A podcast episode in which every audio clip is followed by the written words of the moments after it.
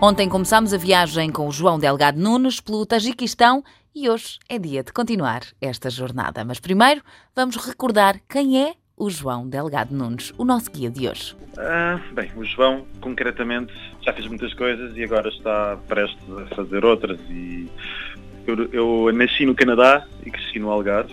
Fiz aqui a escola primária, básica e secundária, depois fui para, Lisboa, fui para Lisboa para a faculdade e por lá fiquei. Eh, e depois também, entretanto, comecei a tocar, fui músico profissional durante alguns anos. Lentamente começou a convergir para um, para um estado de espírito que não me estava, não me estava a satisfazer.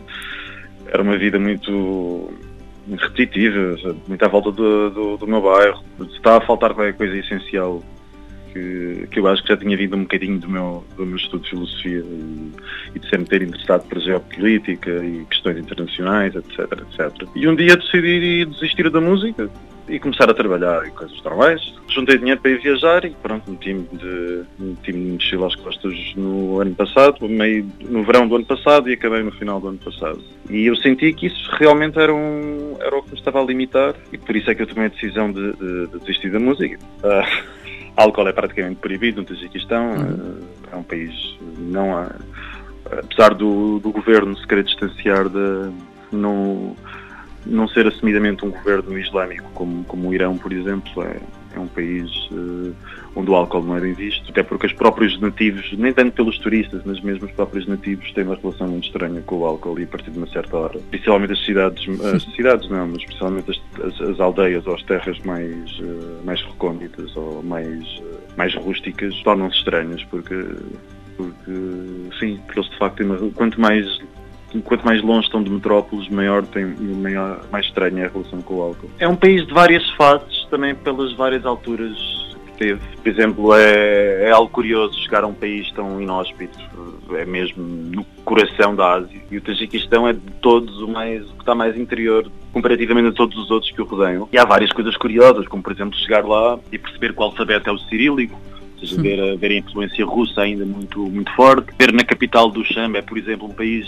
que eu facilmente considero terceiro mundo. É um país que fora da capital é paupérrimo, é, é difícil, super difícil acesso a, a eletricidade, a água canalizada, um, as casas de banho fora de, no, no, nos locais mais... Um, nos locais de maior interesse para mim são os locais com, com uma forte com uma forte componente cénica e natural. São buracos autênticos, é muito difícil ter acesso à, à água quente e às vezes à própria eletricidade, tudo. Mas depois é contrastar do Xambe, a capital, é, uma, é como se fosse uma, uma mini réplica de, de um Moscou, assim, é super moderno.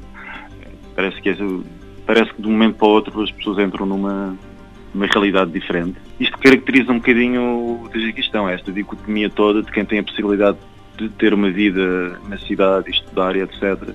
E quem vive em aldeias que eu acho curiosas, no, porque eu gosto de viajar por este tipo de sítios, mas não deixa de ser não deixa de ser não, não, não podemos deixar de olhar com de maneira crítica e, e reflexiva porque a maior parte das aldeias do Tajiquistão, nas partes onde, onde, costuma viajar são, são mesmo assim.